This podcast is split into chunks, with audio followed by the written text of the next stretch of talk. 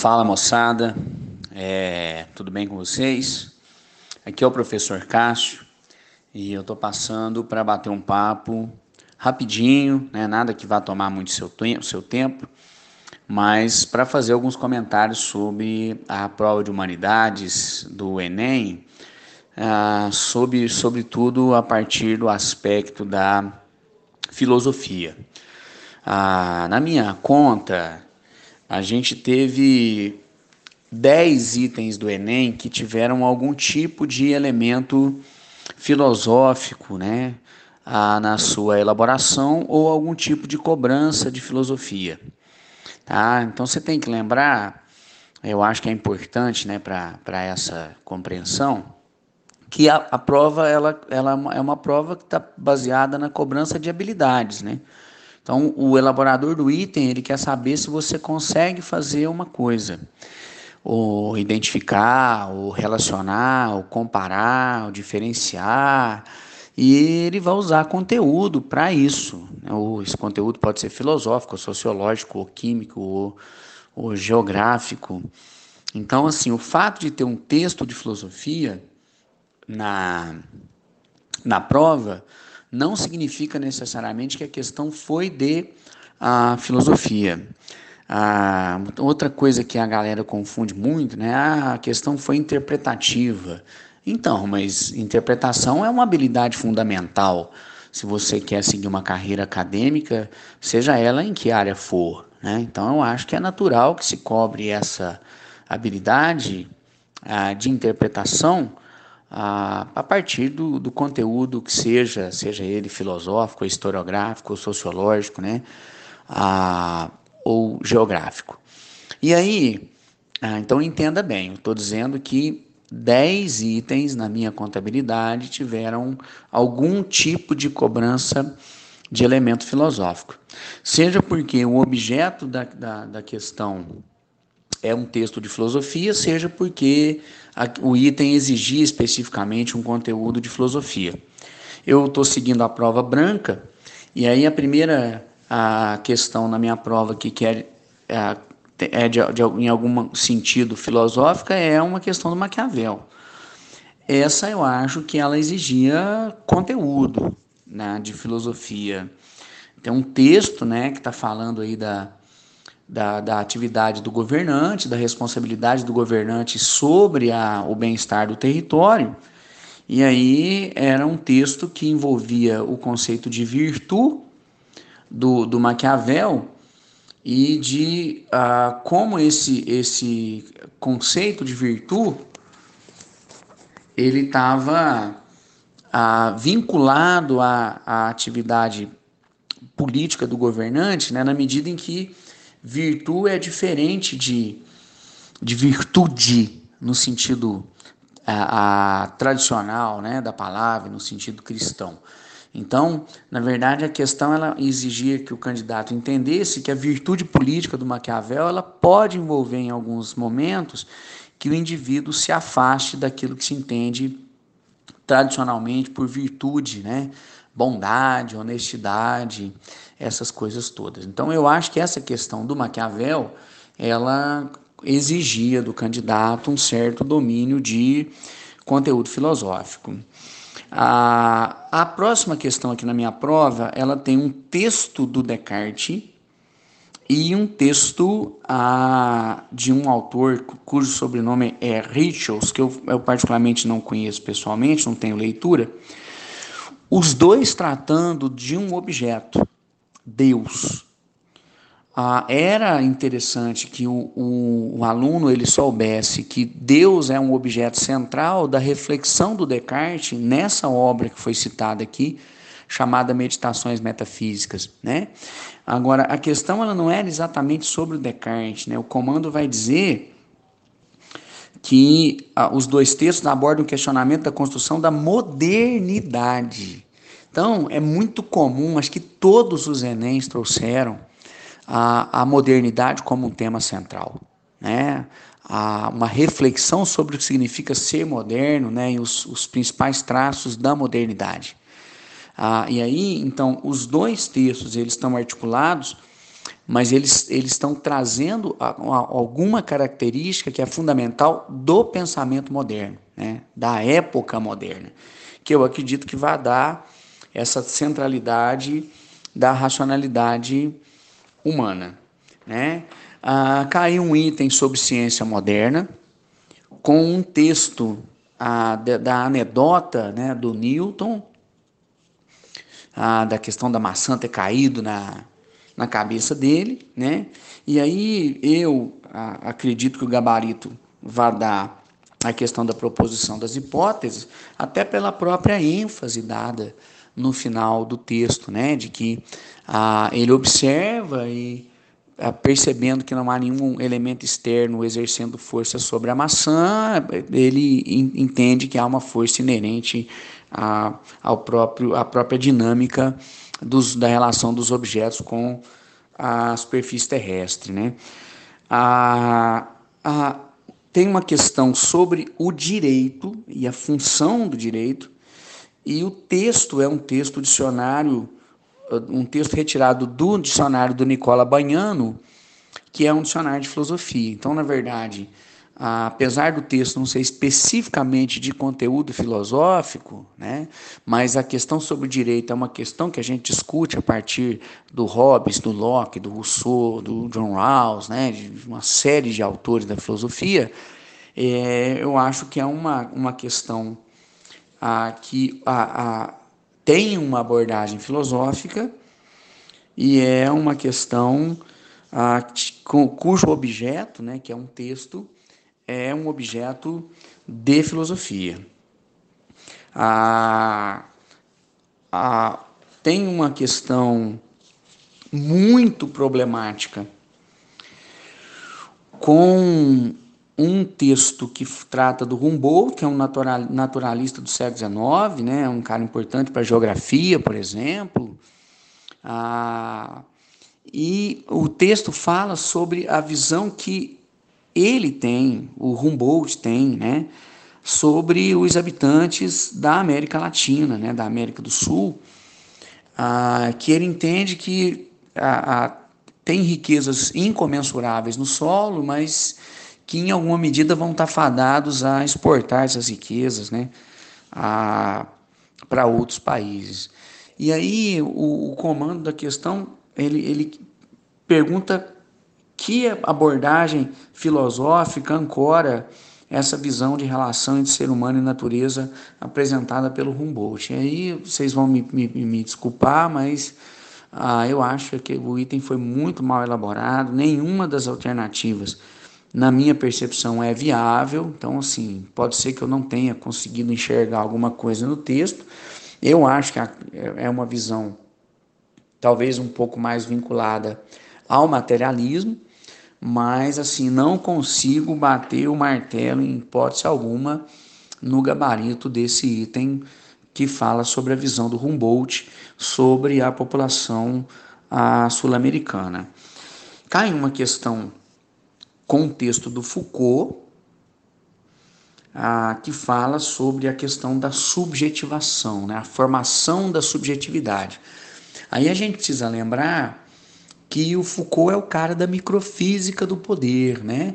Então a gente trabalha isso muito com o nosso aluno do ensino médio. O Foucault é o cara para quem todo mundo exerce poder sobre todo mundo, né? Então, para ele existe uma teia de relações de poder extremamente intrincada. Ela pode até sair da, da, centralidade do Estado, mas ela não é exclusiva da centralidade do Estado. Então, é a partir de caras como Foucault e o Weber que a gente trabalha o conceito aí de micropoder. E aí, ah, quando o candidato lembra disso, né, e aí ele vai para o texto, e aí o, o, o, o, texto diz, né, que é o texto do Foucault, que ah, ah, o sujeito se constitui através das práticas de sujeição, a partir de um certo número de regras, estilos e tal, mas de práticas, né? Eu acho que o candidato ah, entenderia aquilo que eu acho que vai ser o gabarito, que o, o, os processos de subjetivação eles acabam se efetivando numa dimensão contingencial, né, processada nas interações dos indivíduos que exercem poder, evidentemente, uns sobre os outros. Ah, uma outra questão que teve objeto filosófico, na minha prova aqui, que é a branca ela está na sequência, né? tem três questões aqui na sequência, é uma questão com texto do Francis Bacon, no qual ele diz que a, a gente precisa torturar a natureza para fazer ela falar o que a gente quer ouvir, e um texto ah, do Guimarães que fala sobre a nossa relação desequilibrada com a natureza. E aí, a, a, o, o, o item, ele, ele, ele queria que a gente compreendesse qual é a relação entre a sociedade e a natureza que está presente nos dois textos. Né? Então, na verdade, tanto na visão do Francis Bacon quanto na visão do Guimarães, a, a gente tende a tratar a natureza como mero objeto. No caso do Francis Bacon, a, a, ciência trata a natureza como objeto de conhecimento e, portanto, isso é positivo, né? isso é salutar. A gente produz conhecimento a partir do momento em que a gente consegue lidar com a natureza como objeto do nosso domínio intelectual. E no caso do Guimarães, é ruim que a gente trate a natureza como objeto, na medida em que a gente tem usado a natureza de maneira desequilibrada e usando a natureza de maneira desequilibrada, a gente tem se prejudicado. Porque prejudicar a natureza, em última instância, significa, evidentemente, nos prejudicar. É por isso que eu acredito que vai dar como gabarito a letra A nesse, nesse item específico. E aí a questão. É, a, 74, no, no, no, caso da minha prova, ela tem um texto da Ana Arendt, que é um texto clássico dela falando das origens do totalitarismo. Ela está falando especificamente dos campos de concentração. Ah, e aí é um texto importantíssimo porque ela vai dizer o seguinte: a desumanidade né, e a quase que irrealidade do campo de concentração parece sem propósito, mas no fundo essa desumanidade, essa irrealidade cumpre um propósito, que é o propósito da gente naturalizar a, a execução, naturalizar a, o extermínio como uma solução viável para esse cara que está segregado no campo, o cigano, né, o homossexual, o, o judeu na medida em que é tão desumano que ele vive, que a gente pode até passar a entender que o extermínio seja algo melhor para esse indivíduo que está sofrendo essa situação. Ah, é um texto pesado, um texto importante da Ana Arendt, mas aí, cara, o que você precisa entender é o seguinte, né? A galera problematizou, ah, porque a Ana Arendt não usa o conceito de biopolítica, que é um conceito do Foucault. Então, mas a questão não é da Ana Arendt. A questão usou um texto da Ana Arendt para que você partisse da análise dela e a, fazer uma, uma, análise da Ana Arendt a partir de um encontro das temporalidades históricas, né? então tem uma, uma, é uma questão que envolve reflexão filosófica e reflexão historiográfica, para que você entendesse que ela faz uma crítica a uma certa naturalização. E há uma naturalização de quê? Né? Há uma naturalização da segregação. Então, a, o campo de concentração ele é de natureza tal que conduz a gente a naturalizar a certas atitudes que ah, são realizadas com relação aos corpos de certos indivíduos. E aí, quando você lembra especificamente do nazismo, ah, você lembra que é um projeto racial. Né? Então, é, é nesse sentido, como projeto racial, que eu entendo que deva dar como gabarito a questão da, da biopolítica, né? a segregação dos seres humanos e um projeto que tem a ver com o corpo mesmo, com, com fisiologia, né? com genética. Ah, eu não vejo nenhum problema da palavra a biopolítica aparecer numa questão que tem um texto da Ana Arendt, mas que não é exatamente uma questão sobre conteúdo da Ana Arendt, que eu acho que é diferente. A penúltima questão que eu queria comentar é sobre um texto do Santo Agostinho. Ah, o Agostinho está falando do livre-arbítrio. Ele tem uma tese muito interessante sobre isso, né? Porque ele está dizendo no texto que Deus não pode ter nos dado uma vontade que nos leve a pecar, porque se ele tivesse nos dado uma vontade que nos levasse a pecar, ele não poderia nos avaliar, ele não poderia nos julgar, né? ele jamais poderia questionar quando a gente peca. Então, na verdade, Deus nos deu uma vontade que, se usada de forma adequada, nos conduz a fazer a coisa certa. Quando o homem age com autonomia, ele faz a coisa certa. Quando o homem age com liberdade, ele faz a coisa certa. O homem peca quando lhe falta autonomia. Quando falta capacidade de raciocínio ao homem, ele erra. Ele erra contra a imagem dele, ele erra contra o corpo dele e ele erra contra as pessoas que ele mais ama. Isso não é razoável, né? E não é razoável porque o homem não deliberou de maneira adequada. Então, liberdade para o Agostinho é exatamente o controle que a nossa razão exerce sobre o nosso corpo.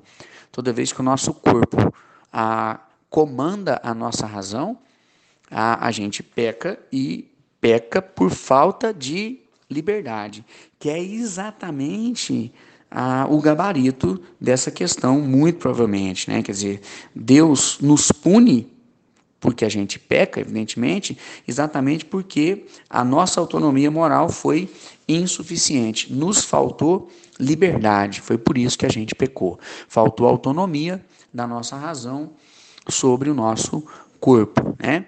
Falando de autonomia, a, a, a última questão que eu quero comentar era uma questão sobre Kant. É, essa talvez a questão do ponto de vista do conteúdo mais difícil da prova, né? Essa muito exigente em termos de conteúdo filosófico. Ah, tem um texto do Kant, duas coisas enchem o ânimo de admiração e veneração sempre crescentes, o céu estrelado sobre mim, a lei moral em mim, dentro. Crítica da razão prática. E aí o texto 2 de uma poeta, a Kant relido, o nome do poema, a duas coisas admiro, a dura lei, a dura lei cobrindo-me, ou seja, fora, e o estrelado céu dentro. Então, a poeta ela faz uma brincadeira invertendo os elementos que o Kant apresentou. E aí o que que o Kant apresentou? O Kant apresentou o céu, que para ele está fora, e a lei moral, que para ele está dentro. Ah, para o Kant, a, a gente tem uma razão prática, todo ser humano, e nessa razão prática está a noção de dever e estão os imperativos, né? o imperativo categórico e o imperativo hipotético, né? são as duas ordens que a razão dá a qualquer ser humano. E, portanto, para o Kant, a lei moral é interna ao homem. Todo ser humano, tendo o cérebro funcionando adequadamente, tem as leis morais internas a si, porque a, a lei moral ela é cerebral, ela faz parte da nossa razão prática, né, do nosso próprio funcionamento cerebral. É por isso que o, o Kant pode conceber uma moral universal a partir do imperativo categórico que é universal na medida em que ele é cerebral. Mas o céu ele é algo que nos é externo, né, e que vai ser assimilado, portanto, como objeto. E aí, o que, que o candidato tinha que lembrar? Que no Kant a gente não conhece os objetos em si mesmos, né? A gente conhece os objetos como eles são estruturados pela nossa sensibilidade, que é dotada de tempo e de espaço, e pelo nosso intelecto com as categorias. Então, se para o Kant a gente não conhece as coisas em si, o que, que a gente conhece? A gente conhece os fenômenos que é como os objetos são organizados pela nossa estrutura cerebral. É por isso que eu acredito que o gabarito dessa questão do Kant vai ser letra E, né? que a, a poeta a releitura está fazendo uma inversão entre a, entre a interioridade da norma e a fenomenalidade do mundo. Ah, bom, meninos é, e meninas, essas são as minhas impressões sobre a prova, né? um comentário rapidinho para não tomar demais o seu tempo. Você já fez a prova, né? mas só para você ter uma percepção aí de um professor de filosofia. Ah, acho que a prova tranquiliza a gente, né? de que ah, o Enem segue o, como ele vinha né? vindo aí, né? cobrando aquilo que, que se pretende cobrar, sem atropelos. Ah, tenho absoluta certeza que um candidato bem preparado ele poderia ah, fazer com tranquilidade a maioria dos itens aí de filosofia. Aquele do Humboldt realmente eu entendo que há um problema crasso de elaboração, mas o restante eu acho que é factível para quem tem uma noção dos filósofos. Espero que tenha ajudado aí, tranquilizado o meu comentário, tá? Um grande abraço a todos vocês. Até a próxima. Tchau.